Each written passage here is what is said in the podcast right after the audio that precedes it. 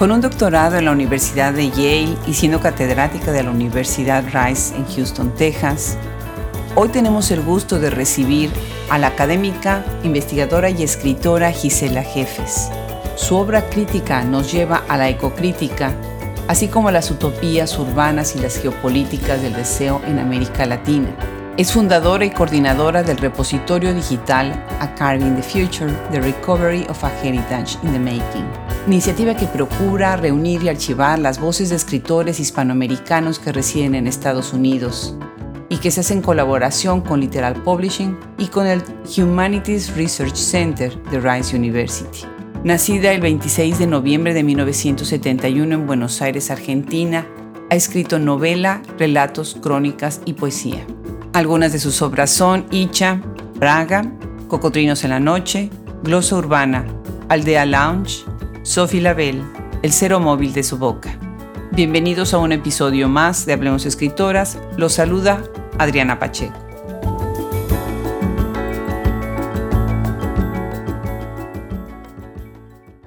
Una de las riquezas de hacer un podcast que se dedica a la literatura es que podemos encontrar muchas intersecciones entre la academia, la producción, la ficción, la investigación y la creación misma. Y por eso estamos tan contentos por haber invitado el día de hoy a Gisela Jefes, quien ha aceptado ser parte de nuestro proyecto. Bienvenida Gisela, qué gusto que te hayas sumado a Hablemos Escritoras. Bueno, primero Adriana, quiero, quiero agradecerte a vos la generosidad y la hospitalidad. Para mí es un honor estar acá en este espacio que considero apreciado y también junto a escritoras que tanto admiro. Pues tu obra también es muy buena, así que bueno, pues vamos a darnos todo un festín y quiero empezar con una pregunta académica. Vamos a cambiar un poquito la dinámica. ¿Qué es la ecocrítica, Gisela? Wow, ah, es una pregunta muy, muy amplia, pero la ecocrítica en términos bastante generales, ¿no? Se puede decir que es el estudio de la relación entre literatura y el medio ambiente. Es una suerte de lectura centrada en la tierra y desde la cual se estudian, se analizan, se exploran los estudios literarios y la literatura consta, podríamos decir, de tres instancias. Una que estudia cómo está representada la naturaleza en la literatura. Una segunda instancia que se encuentra relacionada con la recuperación de una tradición y cuyo objetivo y función es la de darle visibilidad a toda una literatura relacionada con la naturaleza a través de un redescubrimiento, una republicación y una reconsideración, es decir, una suerte de relectura, podríamos definir, del canon literario.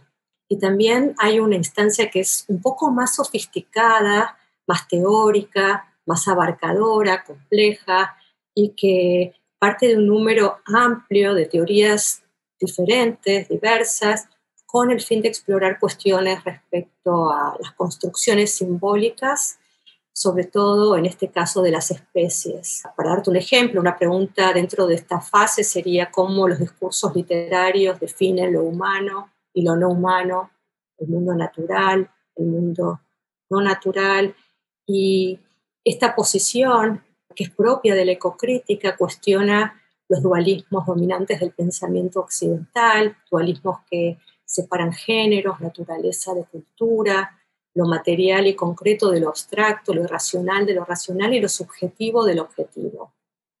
Qué maravilla, qué, qué necesaria es esta voz refrescante, ¿no?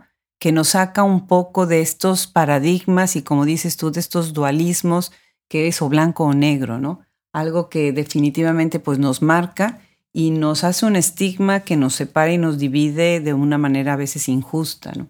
Pensaba yo ahorita que te escuchaba, algunos libros así que marcaron nuestro imaginario nosotras como gente que venimos del campo de la literatura, en donde la naturaleza es todo en la obra, ¿no? Pensé, por ejemplo, en La Vorágine, ¿no? Y como dice, y la selva los, devoró, ¿no? Fascinante cómo intersecta la crítica, cómo se mete en la literatura.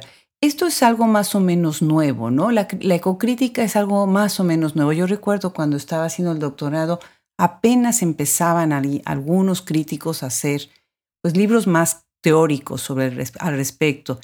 Y ahora yo estoy viendo que tú tienes, estás colaborando, colaboraste con el libro de Latin American Ecoculture Reader. Cuéntanos un poco sobre esta, esta obra que hicieron. Sí, uh, todo lo que dices, Adriana, es cierto. Es una, primero, la ecocrítica es una perspectiva, podríamos decir, no quiero decir disciplina porque no se define como disciplina, pero es una perspectiva bastante reciente que también se encuentra alimentada por la urgencia y las necesidades que tenemos en este presente tan desolado, ¿no? En cuanto al cambio climático y a las problemáticas que estamos enfrentando. Pero volviendo a tu pregunta, el Latin American Ecocultural Reader uh, es, una, es un proyecto bastante monumental. Uh, es un libro que surgió a raíz de una conversación con mi colega Jennifer French, que trabaja en la universidad en Williams College. Y nuestra conversación giraba en torno, o giró en torno respecto a la necesidad de crear un proyecto que ofrezca una perspectiva metodológica y teórica a la ecocrítica, sobre todo a la ecocrítica latinoamericana. Esto fue en el año 2015, después de haber editado para la revista de crítica literaria latinoamericana que está en Taft, un dossier especial sobre la ecocrítica. Mm, una de las cosas que se Sí, no, una de las cosas que se notaba en ese momento es que los trabajos académicos eran bastante desiguales. No había un planteamiento que intentara aglutinar la tradición latinoamericana dentro de un régimen textual que pudiera leerse tanto cronológica como sincrónicamente. ¿no? Y, el, y el reader que va a estar disponible ya a partir del 15 de noviembre propone una suerte de reconfiguración del canon literario discursivo latinoamericano desde el pasado precolombino hasta el presente a través de lo que es una genealogía que examina una multiplicidad de textos que refieren tanto a catástrofes ecológicas como también a una concientización, apreciación e incluso una celebración del mundo natural. Qué bien, magnífico, pues felicidades, que estamos a muy buen tiempo para hablar sobre este tema y ahorita que va a salir el libro es increíble, magnífico. Bueno, ya estamos oyendo por el acento que eres argentina, ¿verdad? Platícanos un poco sobre ti. Sí, soy argentina y tengo el acento porteño. Ah, vengo de Buenos Aires, nací en Buenos Aires, eh, vine a Estados Unidos como muchos otros latinoamericanos, llegaron a este país a hacer un doctorado y luego quedé aquí como muchos otros latinoamericanos que también se quedaron aquí. Estudié la carrera de letras en la Universidad de Buenos Aires, hice mi doctorado en la Universidad de Yale con una tesis dirigida por Josefina Lutmer mi tesis de doctorado se enfocó en el estudio, en un estudio sobre las ciudades imaginarias, utópicas y utópicas en América Latina.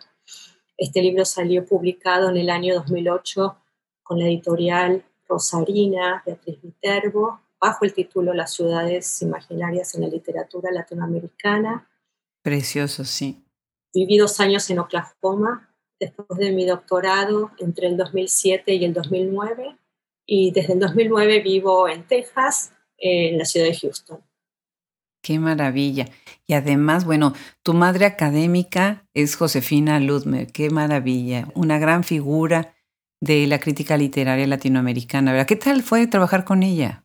Josefina eh, es una persona, o era, falleció, como bien sabrás, una persona extraordinaria.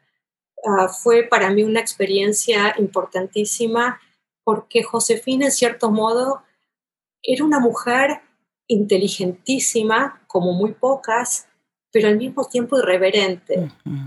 Y en el contexto de la Universidad de Yale, eso generaba un efecto muy interesante porque en Yale hay una especie de adoración casi elitista, ¿no? Hacia la institución, lo que son las Ivy Leagues, ¿no? Todo gira en torno alrededor de este mundo tan pequeño, tan en cierta forma endogámico, ¿no? Entre estas universidades de élite. Y a Josefina no le importaba nada de eso. Josefina se burlaba de eso. Era una profesora, profesora sin un endowed chair, como muchos otros profesores tenían. Y se burlaba, por ejemplo, de los honores y toda la pomposidad institucional académica, los premios que se ofrecían, había un premio que se ofrecía a través de una silla, que era la famosa silla de, de Yale, y a ella no le importaba, a ella, ella miraba la silla y la veía como un pedazo de madera, como algo que carecía de valor porque se daba cuenta que muchas veces las instituciones, sobre todo en este país, generaban una especie de reconocimiento al servicio de la universidad y no tanto a la tarea intelectual y al aporte intelectual de, estas personas. Entonces su, su, perspectiva era una perspectiva muy desafiante, muy irreverente y que no, no le importaba, no le interesaba cumplir con roles que le pudieran generar una, una, suerte de ascenso eh, dentro del sistema administrativo de la universidad. Qué interesante. Ella le encantaba enseñar y, y le encantaba dirigir las tesis. Ah, era una mujer muy crítica, pero también muy maternal. Claro, qué maravilla. Y muy honesta y muy directa. Qué maravilla, qué maravilla. Bueno, eh, ha de haber sido toda la experiencia y además ha de haber sido una vez más refrescante trabajar con una persona así. Y ahorita fuera del micrófono estábamos conversando acerca de las redes, de cómo nosotras también creamos redes para retroalimentarnos, para ayudarnos, para muchas cosas que se necesitan en la academia y en el mundo de la literatura y de la creación, ¿no? Y tú tienes a muchas personas alrededor que es interesantísimo lo que hacen, no sé, a Silvia Moloy, estás tan cerca de ella, ¿no? Cristina, Cristina Rivera Garza, fantástica.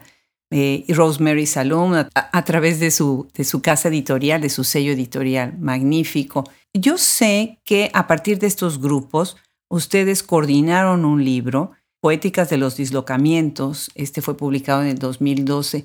Cuéntanos un poco sobre esto y hacia, hacia dónde querían ir con este libro.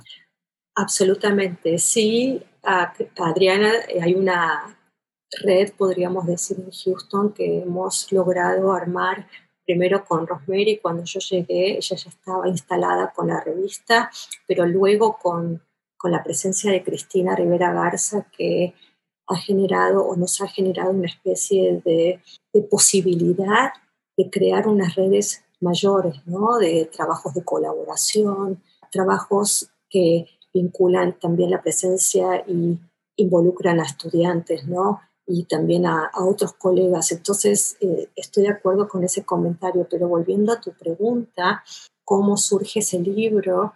Una de las cosas que ocurrió cuando llegué a Rice es que existía una oportunidad para que los miembros del departamento de, en ese momento se llamaba Hispanic Studies, organizaran una conferencia que rotaba entre cada uno de los miembros y se llamaba The Global Hispanism Series.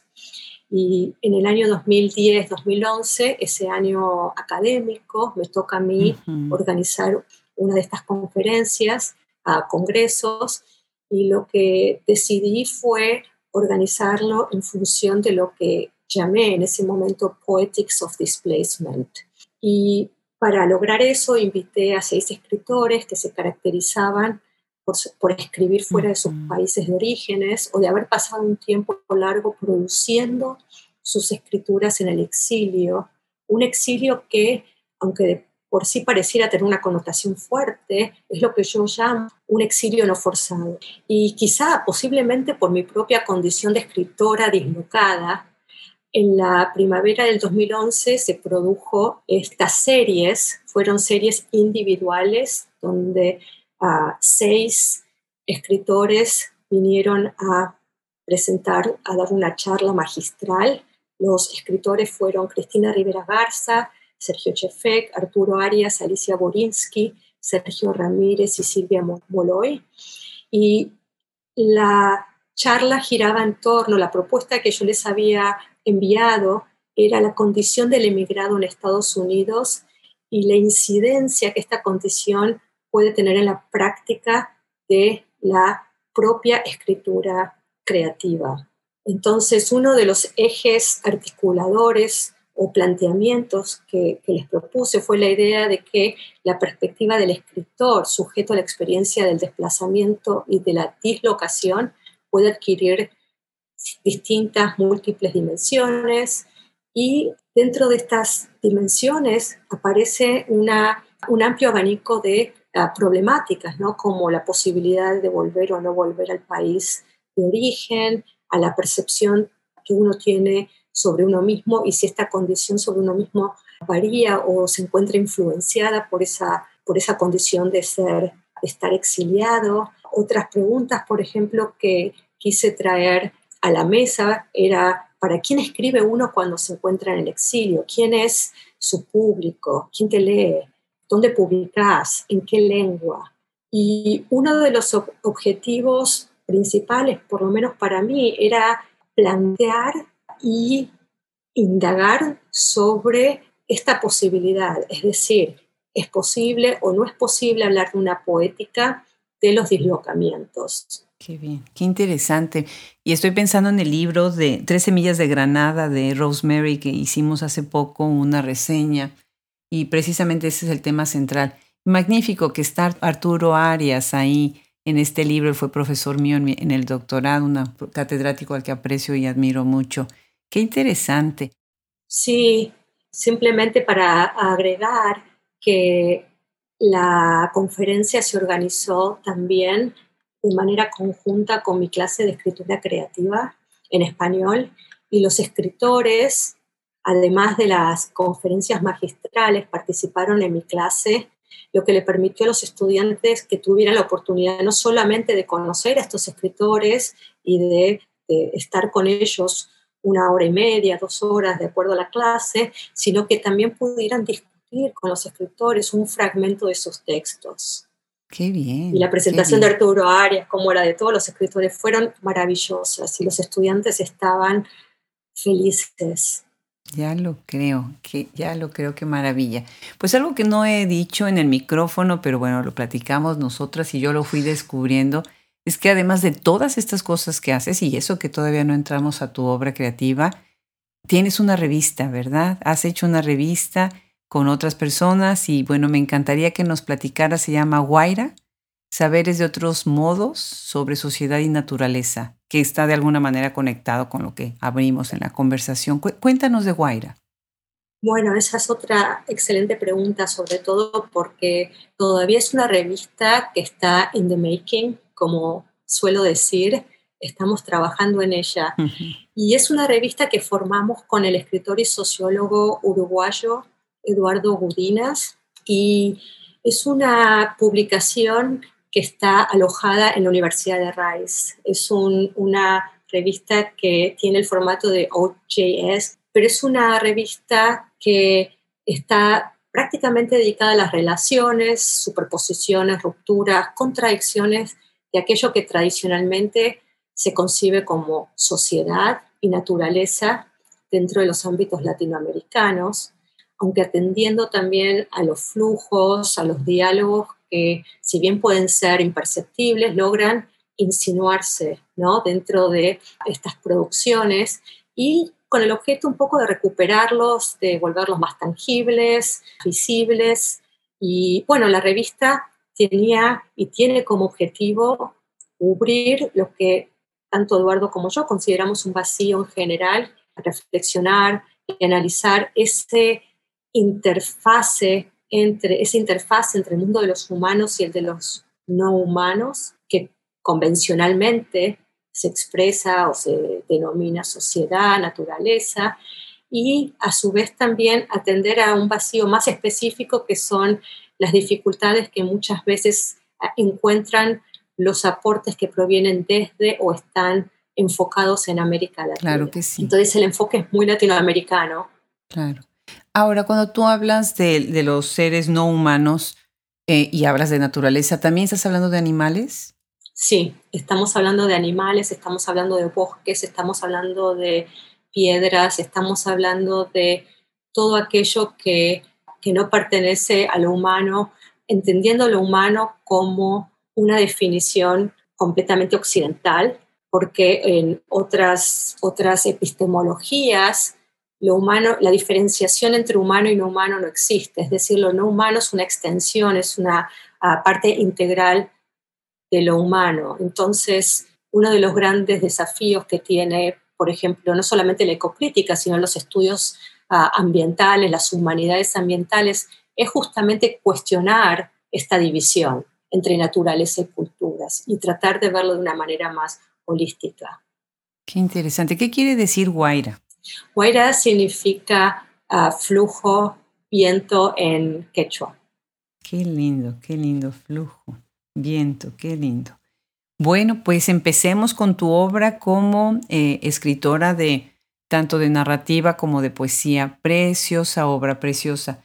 Tienes un libro que me dejó, ay, como es, ya sabes, con eso de que te, te empiezas a acordar de cosas que has vivido, ¿no? Se llama Cocodrilos en la Noche y está publicado por Real Editores en el 2020. Felicidades, ahora sí que está, sobrevivió la pandemia y pudo, y pudo salir a la luz. Y muy interesante eh, la manera como estás usando al narrador, principalmente al principio. Y a mí siempre me, me intriga esta idea de sobreponer al autor con la voz narrativa y después regresar a la voz autoral, ir y venir. Y acá estás jugando incluso con nombres muy interesante. Cuéntanos de este libro. Bueno, gracias por tus palabras, Adriana, y me alegro que te haya gustado la novela. Es un libro que empecé a escribir a finales del año 2014, cuando estuve en Buenos Aires por la internación de mi papá. Es de hecho todo un trabajo en torno a su hospitalización, la operación que sufrió y después su muerte a causa de un cáncer de páncreas. Y en cierto modo para mí es una especie o suerte de homenaje. En cuanto a lo que me preguntas ah, del relato autobiográfico, de esa voz que entra y sale. Déjame detenerte ahí. Sí. Déjame detenerte ahí. Debe, debe de estar muy contento con este homenaje, con este texto tan sensible y tan amoroso. Perdón. No, es que me acuerdo que antes de que él falleciera, me decía, ¿cuándo vas a escribir un libro y me lo vas a dedicar a mí? Y la verdad es que esas cosas que realmente uno no piensa, pero que con el paso del tiempo, cuando transcurren estas tragedias, de pronto te preguntas, ¿tuvo que haber fallecido para que le dedicara un libro? Es decir, esto tiene que ver también con ah, cómo nos conectamos con, con, con, nuestros seres queridos, con nuestro alrededor, ¿no? Con, las personas que queremos, con nuestras cosas. Y creo que también ahí aparece esta misma cuestión que, que mencionás, ¿no? En relación al, uso del relato autobiográfico, ¿no? Esa voz que entra y sale de la ficción. Una de las ideas que más me daba vueltas era, en principio, jugar con esta idea de híbrido en, en el que yo misma me había transformado. Un híbrido que fluctúa entre la narradora la protagonista y la autora, ah, que a su vez vive entre países, vive entre espacios y que en un momento, en el momento en que se inicia el relato, tiene que lidiar con la internación de su padre. Y en cierto modo la idea o el juego entre estos distintos personajes fue una forma para mí de explorar mis propias entradas y salidas dentro del mundo de la ficción y de la realidad, de una geografía, y de otra, a partir de lo cual también uno va cambiando, porque el estar en un lugar y estar en otro, el cambiar de identidad, de ser extranjera a ser local y viceversa, también te permite entrar y salir en distintos mundos. Y creo que allí reside uno de los elementos que para mí ah, era importante en ese juego entre la voz e identidad de la autora y la de la narradora, que se van como correspondiendo con estas personalidades que uno a su vez va construyendo en distintos espacios, en distintas lenguas, pero también va desarmando, desarticulando y uh, deconstruyendo. Algo que me parece también relevante lo que estás diciendo ahorita de entrar y salir, así como estuviéramos hablando de manera muy espacial, es el uso que haces del cuaderno de notas. ¿no? De alguna manera, como estás mezclando el momento el que se está viviendo ya allá en, Argentina, el viaje, que pensé muchísimo en Alejo Carpentier, ¿no? Cómo te vas adentrando a esa otra dimensión. El cuaderno de notas es una suerte de ancla a la otra identidad que se queda en el otro lado, ¿no? Sí, ah, me parece muy, muy bien, muy buena esa pregunta, porque el cuaderno de, de notas lo imaginé de una manera que se corresponde un poco con una una suerte de trabajo etnográfico que fui haciendo cuando estuve en Buenos Aires con mi papá, mientras estaba junto a él en el sanatorio. Bueno, en principio fueron 15 días muy intensos. Entonces, casi como una necesidad personal frente a la tragedia, tuve que recurrir a un cuaderno en el que iba registrando paso a paso lo que le iba ocurriendo a mi papá, pero también lo que me iba ocurriendo a mí, presenciando la operación de mi papá y sobre todo luego de la operación, el posoperatorio, que fue para mí la parte más traumática del proceso. Y por eso la intensidad de las imágenes de la novela, que son muy vívidas y muy reales, porque son imágenes que fueron registradas in situ, prácticamente sin mediación, y que fueron luego reproducidas en la novela bajo la forma de cuaderno de notas, tal cual como ah, las fui tomando prácticamente. Claro. Algo que también pensé, y en algún momento con otra amiga mutua, Gabriela Polit, comentábamos cómo cuando nosotros vivimos lejos de nuestros padres, nos pasa esto que tú verbalizaste muy bien en el libro, ¿no? En el libro dices, pa, no te vayas, espérame, ya llego, porfa. Cuando vive uno lejos de los padres y ya están en, o están enfermos o están en edad, pues ya avanzada, estamos siempre esperando a ver si nos va a dar tiempo de llegar, ¿no? El avión y todo lo que es el trámite de regresar a nuestros países de origen. Qué terrible, ¿no? Qué, qué fuerte ese, esa angustia que tenemos a la distancia, en donde la distancia no se puede acortar, porque las 11 horas o las 15 horas de avión nadie nos las quita, ¿no? Absolutamente. Y creo que la novela en ese sentido es sobre el padre, pero es sobre un padre cuando se está en el exilio.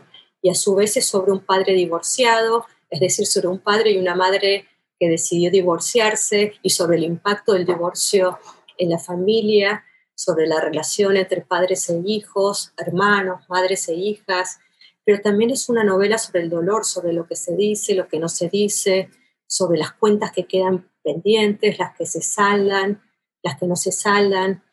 Y también para mí es una novela sobre lo que nos pasa como hijos, como padres, como hermanos, con nuestras parejas, como escritores, en cierto modo ah, también como académicos, como catedráticos. Todos estos padecimientos en cierto modo están en la novela, pero son sufrimientos y también son elecciones, porque la idea no es victimizarse, sino hacerse cargo simplemente de que uno ha elegido ciertos caminos y que estos caminos son difíciles, son duros de recorrer y hay desafíos con que lidiar con las dificultades, pero eso también está bien, es así, es algo que que es parte ¿no? de, de nuestras elecciones.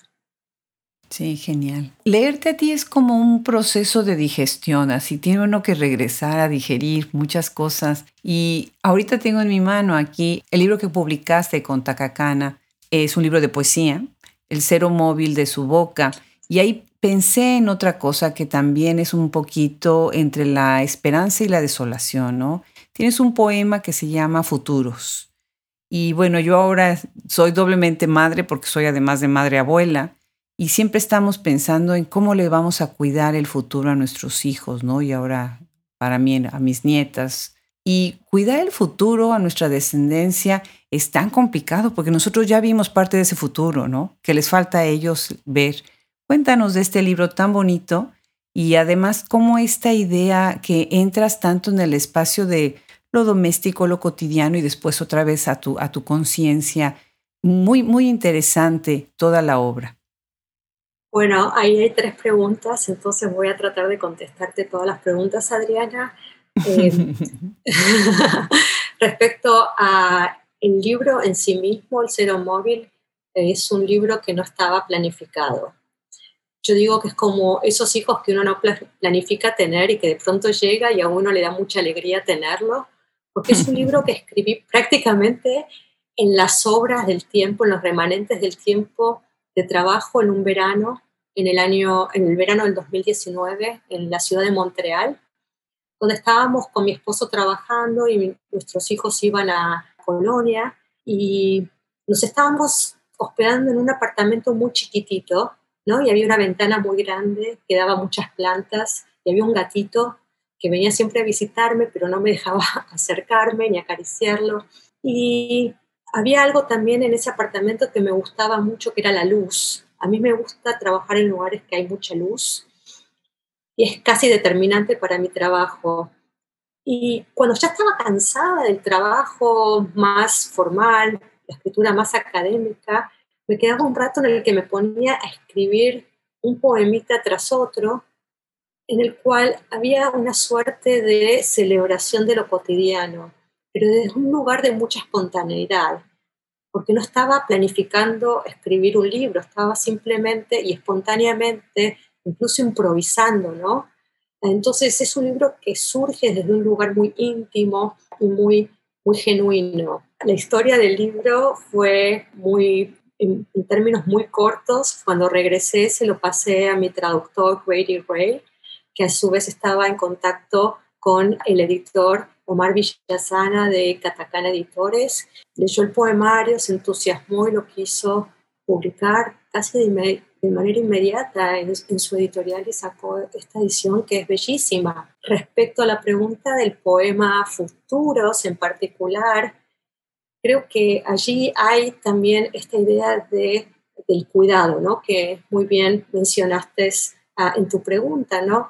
Una de las cosas que te pueden llenar como persona es la posibilidad de cuidar, de cuidar a otros, de cuidar el entorno en que vivís y en futuros en particular, ¿no? Cuidar a nuestros hijos y a los hijos de otros que experimentarán lo mismo, que vivirán en un futuro que no sabemos cómo será.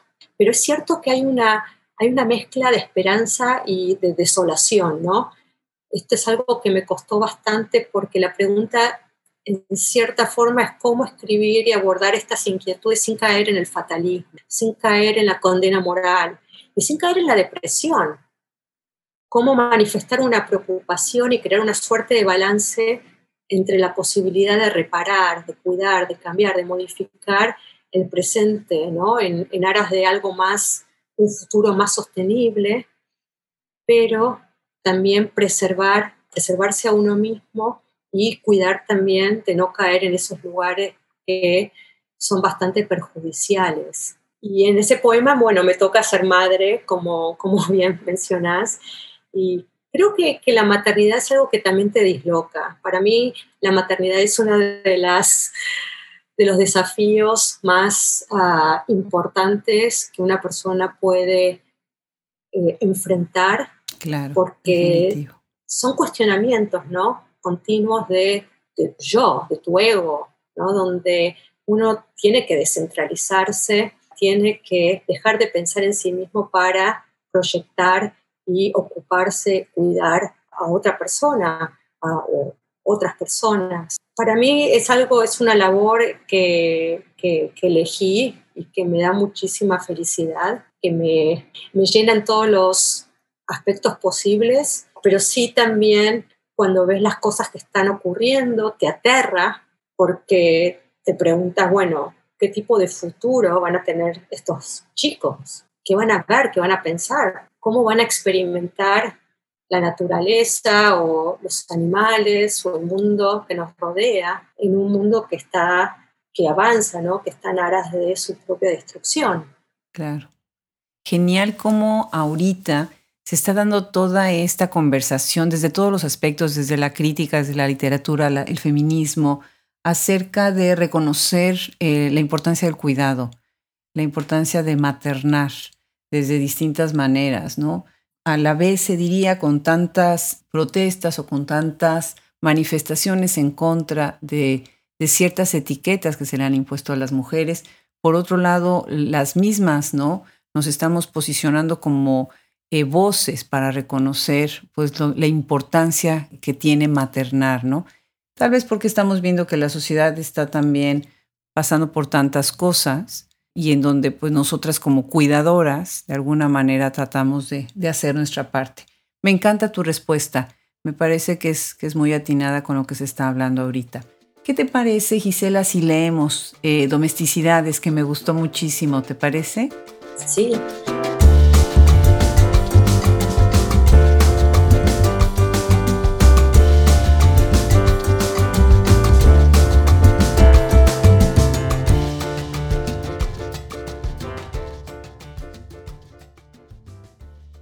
Domesticidades.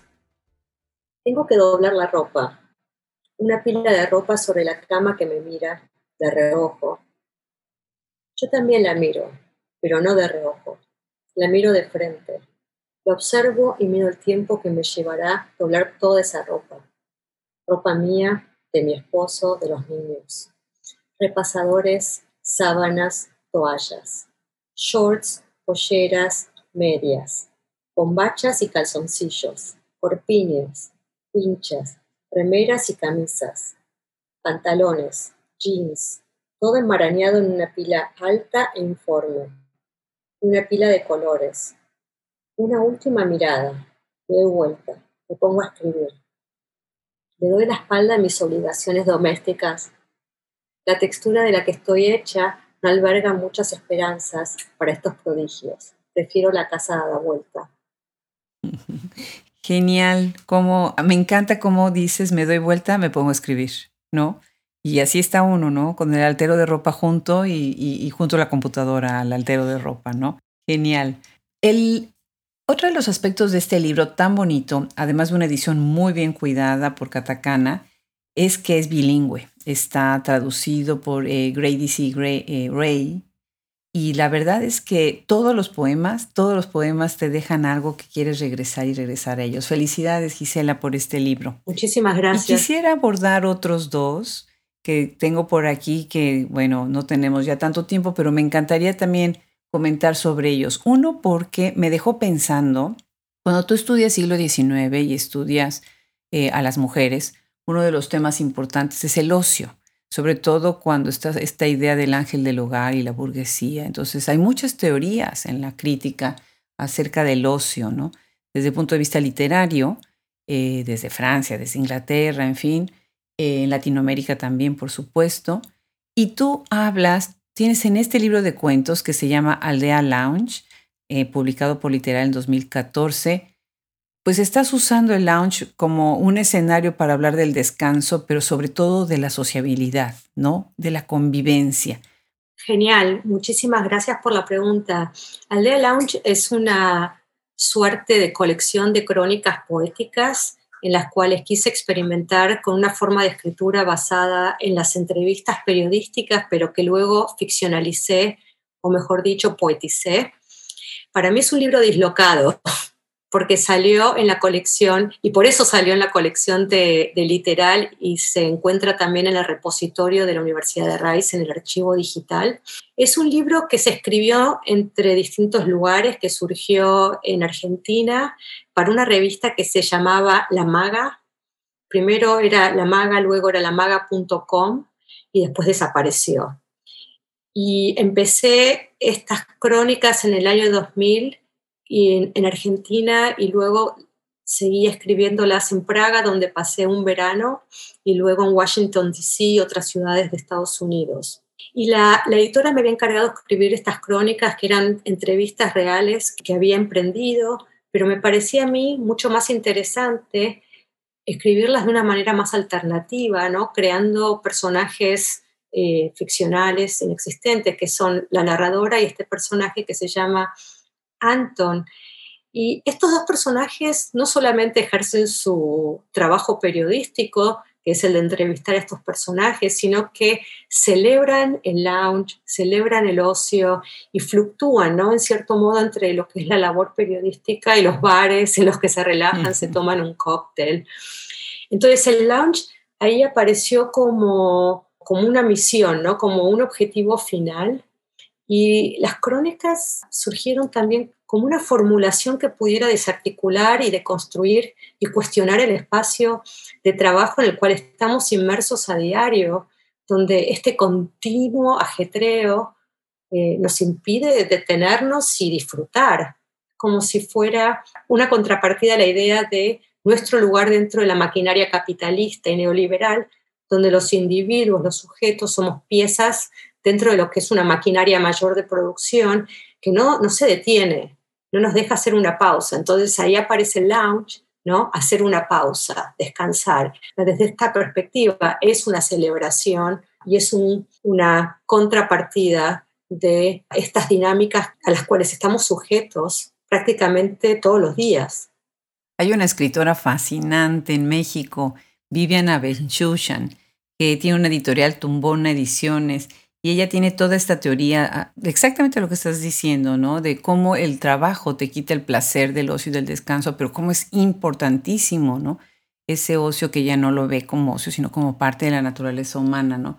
Y hay una parte en donde dice, este, hace una invitación y dice, dice a la gente, ¿no? Mate a su jefe, trabaja de manera independiente, ¿no?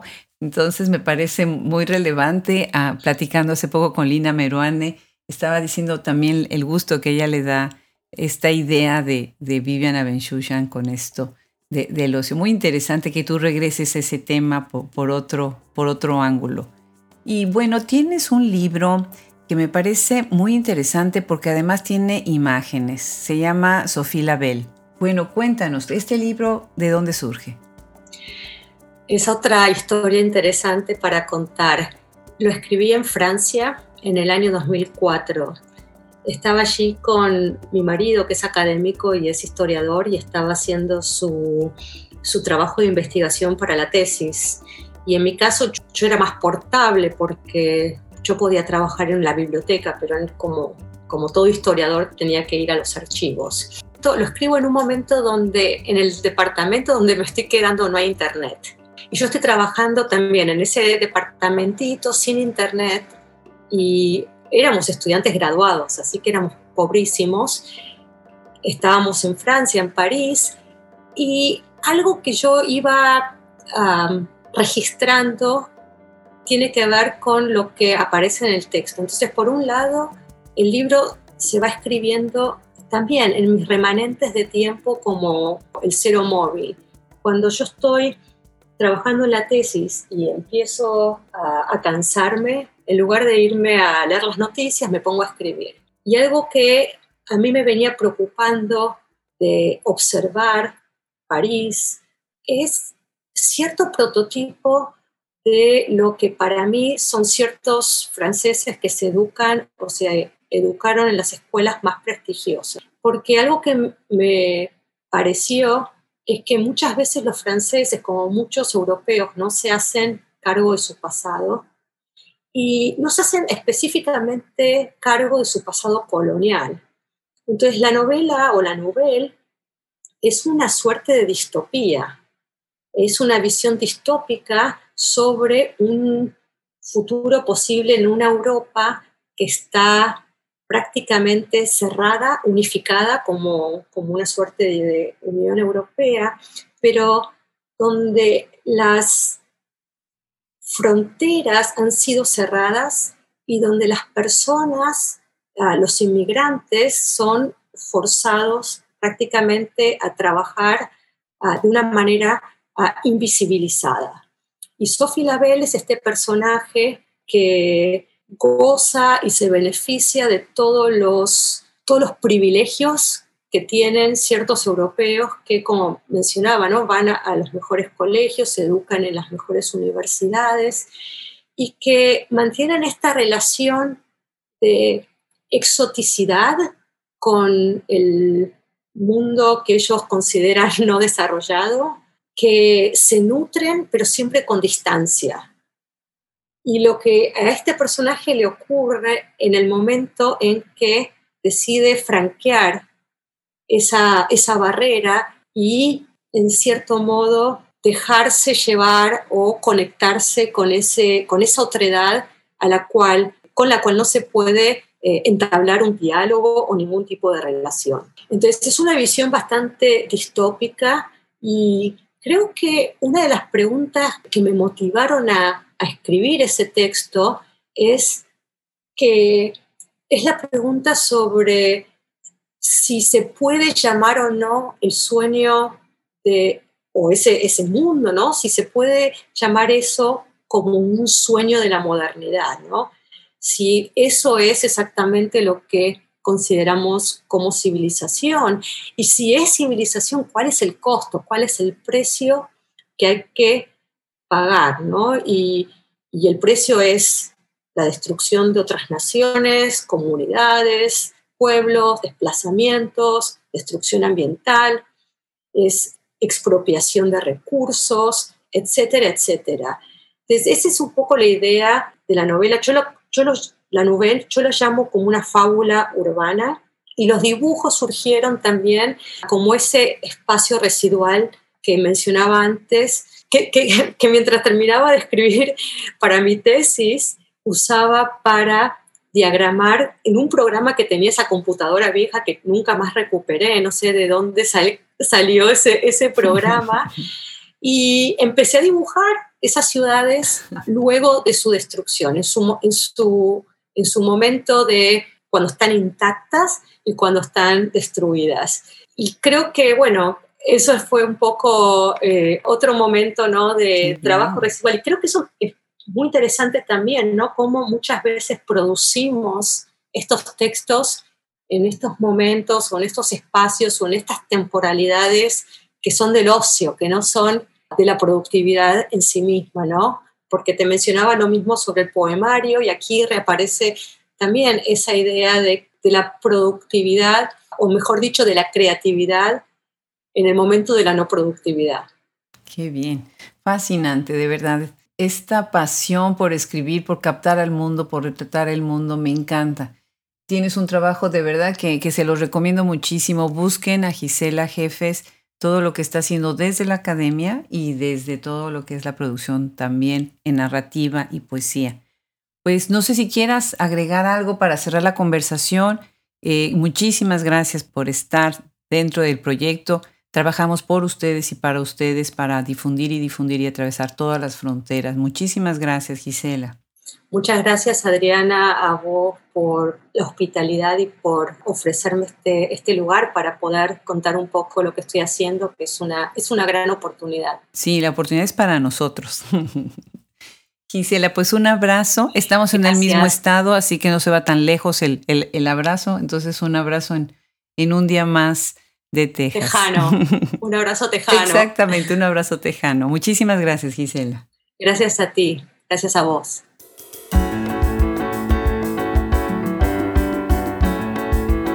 Qué placer haber conversado el día de hoy con la doctora Gisela Jefes, investigadora y escritora.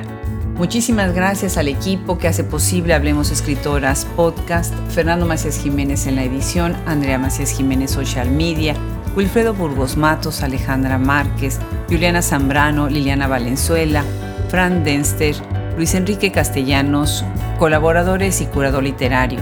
Los espera en el próximo episodio Adriana Pacheco.